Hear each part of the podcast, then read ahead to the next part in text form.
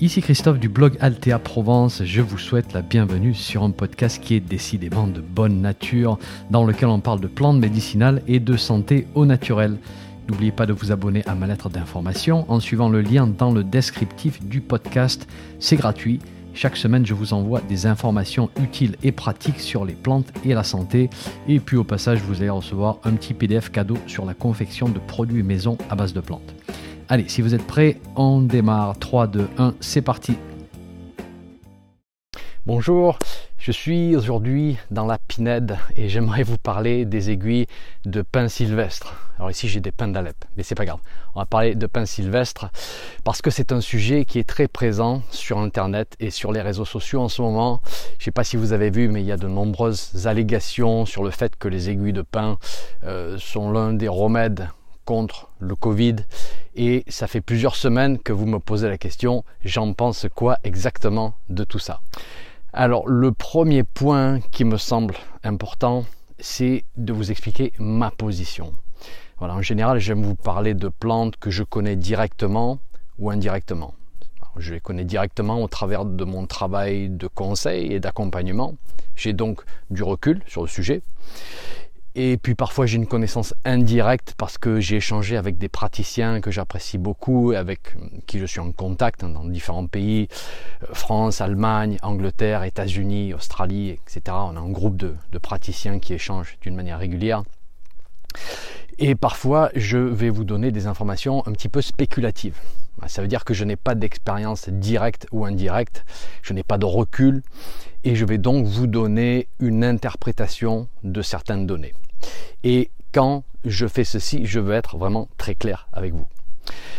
Donc, dans la position que je vais développer ici, euh, je vous le dis clairement, je n'ai pas de certitude, donc ça va être relativement spéculatif, mais ça me semble tout à fait logique, hein, tous les arguments que je vais vous exposer. Et puis, de toute manière, vous m'avez posé la question, donc je vais y répondre de la manière la plus précise possible. Alors premier point au sujet des aiguilles de pin, c'est le fait que c'est un vieux remède en fait. C'est un vieux remède qui, fait, qui refait surface. Un remède qu'on connaît bien euh, dans le monde de l'herboristerie. On utilise souvent les conifères. Et d'ailleurs, je vous avais fait un épisode sur les bienfaits des bourgeons de pin et de sapin. en 2018, euh, si je me souviens bien. Et on vous mettra le lien hein, dans l'article associé à cet épisode sur le site Alter Provence. Voilà, juste pour faire un petit rappel.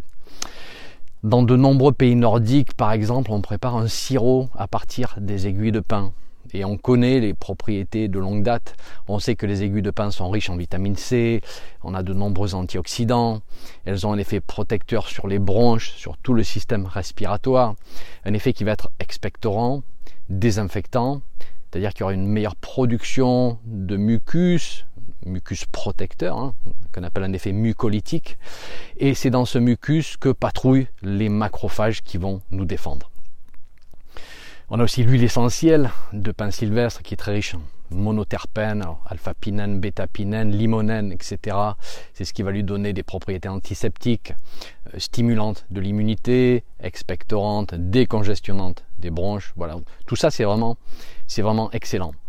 Donc, dans le contexte de toute infection respiratoire, hein, Covid y compris, les aiguilles de pin vont apporter un effet stimulant et protecteur qui, dans l'ensemble, moi, me paraît très bénéfique.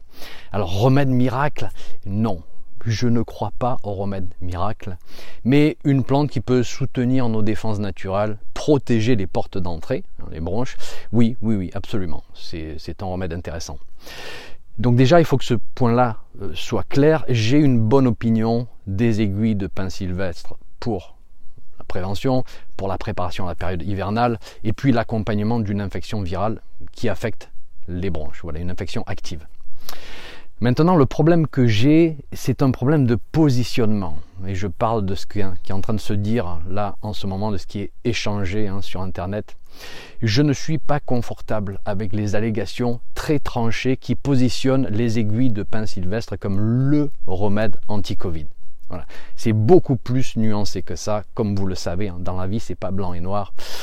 Donc maintenant, je vais prendre quelques allégations, une par une, et je vais les analyser. Alors la première allégation, c'est que les aiguilles de pin contiendraient une substance qui s'appelle la suramine. La suramine, qu'est-ce que c'est? Eh ben, C'est une molécule de synthèse qui a été inventée par deux chimistes d'un laboratoire pharmaceutique allemand, c'était dans les années 20, 1920, euh, pas 2020. Euh, à l'origine, le médicament est utilisé pour détruire des parasites, des trypanosomes pour être exact, donc utilisé pour les maladies qui frappent certains pays, en Afrique par exemple, avec la maladie du sommeil. On lui a découvert d'autres propriétés au fil des années, euh, potentiellement anti-cancer, inhibiteur d'une enzyme qui s'appelle la réverse transcriptase. Et c'est d'ailleurs pour cette raison qu'on en parle dans le contexte du Covid, parce que justement cette molécule peut interférer avec la, réplication du, du, virus.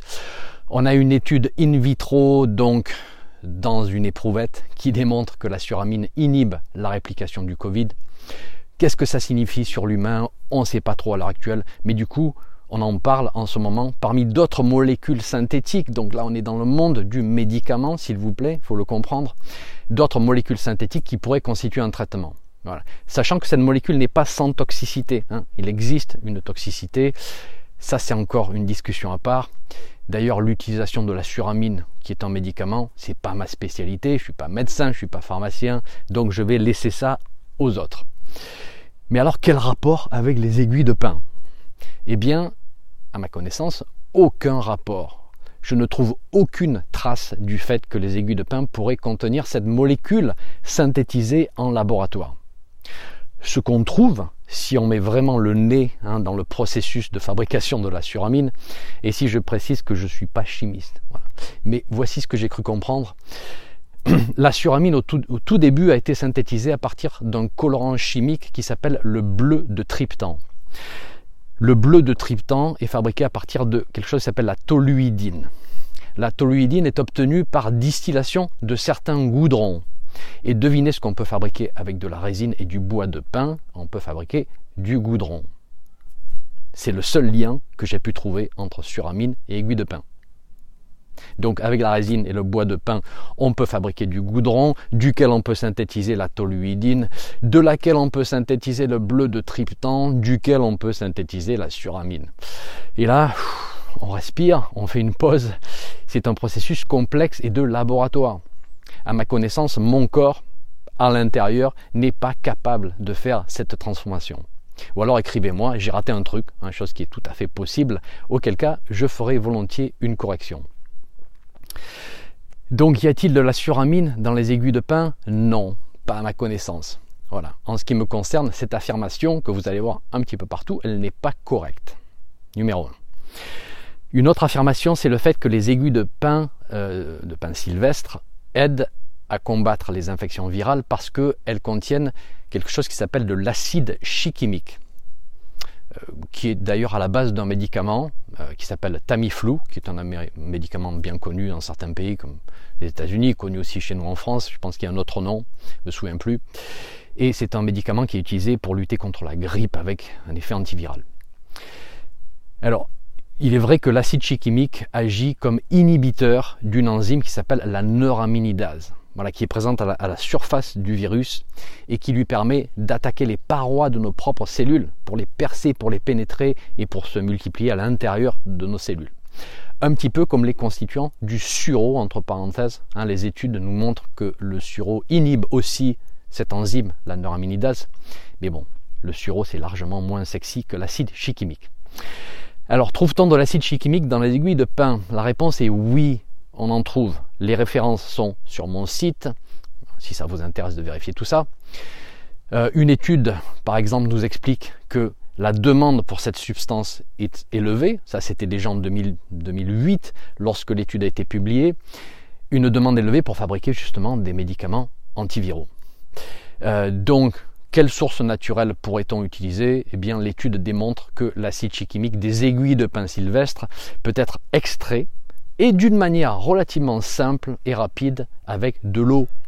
Donc un processus d'infusion tout simplement et la pureté et le rendement en fait d'après cette étude est vraiment excellent pour ce type d'extraction. Donc oui des infusions d'aiguilles de pain sylvestre vont extraire l'acide chichimique. Euh, et cet acide chimique me semble avoir un effet assez positif dans notre contexte ici. Vous verrez sur Internet qu'il pourrait y avoir une toxicité de l'acide chimique. Donc là, ça se complique un petit peu. On mentionne souvent des études faites dans les années, dans les années 1970 sur des souris et j'ai pu obtenir une de ces études et je suis allé voir ce que les chercheurs disaient exactement parce qu'il faut être précis dans ce genre de choses. Alors, on parle de quantités qui varient entre 1 et 20 mg d'acide chimique qui ont été injectés dans le sang des souris avec 9 souris sur 14 qui ont développé des lésions précancéreuses après une durée d'injection qui a duré entre 8 et 16 mois. Si je prends le fait que les aiguilles de pin sylvestre contiennent entre 1,5 et 2,5% d'acide chimique, d'après les études, ça correspondrait à une quantité de 50 mg d'aiguilles de pin pour une souris, on va dire disons 20 grammes Hmm, pour une souris. Et si je ramène ça à un adulte de 70 kg, ça me ferait, si mes calculs sont bons, 175 grammes d'aiguilles de pain par prise. C'est énorme. C'est énorme et j'ai même pas pris en compte la perte au travers de l'absorption intestinale parce que là, on va pas injecter en circulation sanguine. Commencez pas à parler d'injection et tout parce que là, on n'est plus dans le monde de l'herbalisme. Il faut arrêter le délire. Voilà. Donc, je répète, on a pris des souris, on leur a injecté directement dans le sang une quantité d'acide chimique isolé, tout seul, hein, qui correspondrait à une quantité énorme d'aiguilles de pain. Et on a fait ça tous les jours pendant 8 à 16 mois. Est-ce que c'est représentatif de la réalité? À votre avis? Ben non, c'est pas représentatif. Hein, d'ailleurs, le constituant isolé de la plante, et voir mon coup de gueule, je vous ai fait un petit coup de gueule sur le totem des plantes par rapport à un constituant isolé. Le constituant isolé n'agit pas comme le totem. On sait que dans le totem, on a certains constituants qui vont diminuer la toxicité d'autres constituants, par exemple.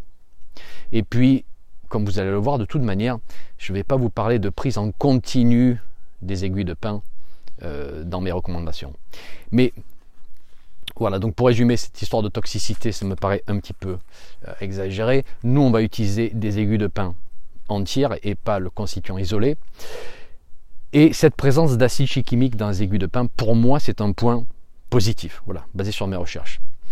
Ceci dit, quelle est l'efficacité d'un point de vue pratique dans le contexte d'une infection virale comme le Covid? Je ne sais pas.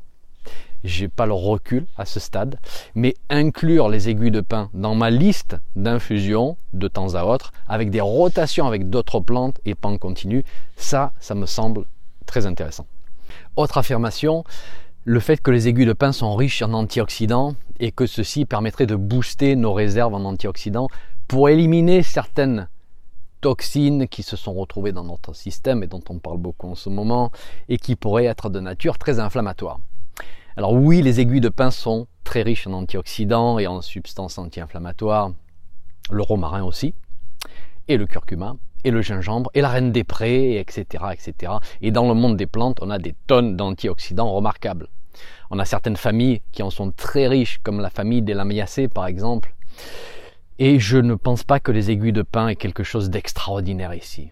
Et je vous dirais même que si je devais prendre une plante qui augmente ma réserve de glutation intrahépatique, par exemple, qui protège mon foie et mes reins qui vont devoir éliminer quelque chose d'agressif, je choisis le chardon-marie par exemple, et pas les aiguilles de pin, du moins basé sur mon expérience. Bon alors là encore en rotation avec d'autres plantes, pourquoi pas? C'est une bonne idée, ça permet de profiter de différents profils de constituants, de différentes actions, mais je n'adhère pas au fait que ce soit l'antioxydant avec un grand A qui puisse résoudre une situation de fort stress oxydatif ici. Voilà. Dernière affirmation, le fait que les aiguilles de pin peuvent aider lorsqu'il y a un risque de thrombose. Alors ça c'est vrai, ça a été démontré chez l'animal pour les aiguilles de pin et chez l'humain aussi pour l'écorce de pin maritime avec une substance brevetée qui s'appelle le pycnogénol, qui est un petit peu à part, hein. c'est pas quelque chose qu'on peut fabriquer chez soi, donc on va laisser le pycnogénol de côté pour cette fois. Et pour les aiguilles de pin, donc cet effet euh, sur la circulation sanguine euh, serait dû en partie à l'acide chimique, d'après les études, encore lui, et on a un effet qui semble inhiber la formation de fibrine, et c'est un effet similaire à l'aspirine hein, d'après une étude, et un effet fibrinolytique aussi. Donc pour lire les choses euh, d'une manière un petit peu plus simple, on aurait un effet qui prévient la formation des caillots et un effet qui agirait aussi sur les caillots une fois qu'ils sont formés pour les résorber. Voilà, c'est intéressant. Alors, même point que précédemment, quel est l'effet en vrai hein, d'un point de vue pratique sur l'humain de la consommation d'une simple infusion d'aiguille de pain? Je ne sais pas. Je n'ai pas la réponse, je n'ai pas le recul, mais les données vont dans le bon sens et me font dire que c'est probablement quelque chose qu'on peut inclure dans un programme à base de plantes si nécessaire. Et puis là encore, dès qu'il y a un trouble de la circulation ou autre, consultez votre médecin si nécessaire. Euh, quel type de pain peut-on utiliser? Alors on parle beaucoup d'aiguilles de pain sylvestre parce que c'est celui qui a été le plus utilisé en herboristerie. Euh, ceci dit, j'ai vu des études sur les teneurs en acide chimique de Pinus danciflora, euh, qu'on appelle aussi le pain rouge du Japon, sur Pinus elioti, le pain d'Eliot. Alors chez moi ici, j'ai plutôt du pain d'Alep, Pinus alepensis. Euh, il n'est pas vraiment utilisé en France, du moins pas à ma connaissance. Alors moi j'utilise. Euh, et il est utilisé dans certains pays, comme en Algérie par exemple, avec une utilisation traditionnelle pour les infections urinaires ou pulmonaires, donc assez similaire en fait au pain sylvestre. Je pense pas que le pain sylvestre est quelque chose de si spécial, de si particulier. C'est juste qu'on le connaît bien en herboristerie. Euh, on a quelques études sur le sujet, un petit peu plus que sur le pain d'Alep, c'est vrai. Et euh, c'est celui qu'on a utilisé le plus. Mais personnellement, je vous dirais que je suis partisan de faire local. Voilà. En revanche, j'ai beaucoup moins d'informations sur le pain d'Alep. Donc dans le doute, je vous conseille de plutôt vous orienter vers les aiguilles de pain sylvestre. Voilà. Pour les préparations, on va utiliser idéalement les aiguilles fraîches pour la tenue en, vitamine C. On récupère les aiguilles euh, et pas les branches. On va juste tirer, détacher les aiguilles. On les coupe. Enfin, moi j'aime bien les couper au ciseau, en petits morceaux, et puis mettre l'équivalent d'une bonne cuillère à soupe euh, ou d'une grosse pincée par, par tasse. Alors j'ai vu plusieurs recettes sur internet, et c'est vrai que la recette traditionnelle est de faire bouillir un petit peu avant, et puis de le laisser infuser. Mais si on voulait vraiment maximiser la teneur en vitamine C, il vaudrait mieux en fait faire chauffer l'eau à, disons 90 degrés, euh, sachant que en plus l'acide chimique semble être extrait d'une manière efficace à basse température. Ça, les études nous l'ont montré. Ensuite, on laisse infuser une quinzaine de minutes, on filtre et on boit. Voilà, vous allez voir, le goût est tout à fait plaisant. Et puis, on peut aussi suivre la recette traditionnelle, qui est de faire bouillir d'abord. Mais c'est vrai que faire bouillir d'abord, ça va donner quelque chose de, plus goûteux, d'un petit peu plus fort. On peut rajouter un petit peu de miel si nécessaire. Et puis, personnellement, je ferai une tasse de temps en temps en prévention, en alternant avec d'autres protecteurs des bronches et stimulants de l'immunité. Voir tous mes épisodes Covid du printemps 2020, j'ai partagé pas mal d'informations avec vous. Et pour une infection déclarée, alors je monterai à plusieurs tasses par jour. Mais moi personnellement, je combinerai avec d'autres plantes parce que moi, il y a plein de plantes qui m'intéressent pour ces situations-là. Euh, là encore, voir mes épisodes précédents. Mais c'est vrai que je rajouterai un petit peu d'aiguille de pain. Donc je résume parce que je vous ai donné beaucoup d'informations. Donc a priori, pas de suramine dans les aiguilles de pain, mais des antioxydants, des anti-inflammatoires, des vitamines, de l'acide chimique et d'autres substances qui rendent les aiguilles de pain intéressantes. Dans quel contexte est-ce que moi je les utiliserai exactement? Situation 1, prévention d'une infection virale de type Covid ou autre en combinaison avec d'autres plantes, pas seul, voir les épisodes que je vous ai fait au printemps 2020. Euh, mais je vous l'avoue, après avoir terminé toutes mes recherches sur les aiguilles de pain, j'ai décidé de les inclure dans ma boîte à outils. Voilà, chose que je n'avais pas faite précédemment. Et ici, ce qui me plaît, c'est l'aspect antioxydant, stimulant de l'immunité, protecteur des bronches. Voilà, mais comme je vous disais, c'est un outil parmi d'autres. Arrêtons de positionner ça comme le remède anti-ci, le remède anti-ça. Moi, je voilà, j'y adhère pas du tout. Situation numéro 2, en soutien d'une infection virale déclarée, en combinaison avec d'autres plantes, pas seul, et en m'assurant toujours d'avoir un soutien médical si nécessaire, bien sûr. Ici, ce qui me plaît, c'est l'aspect protecteur des bronches, l'aspect anti-inflammatoire et l'aspect la propriété sur la circulation sanguine, antithrombose.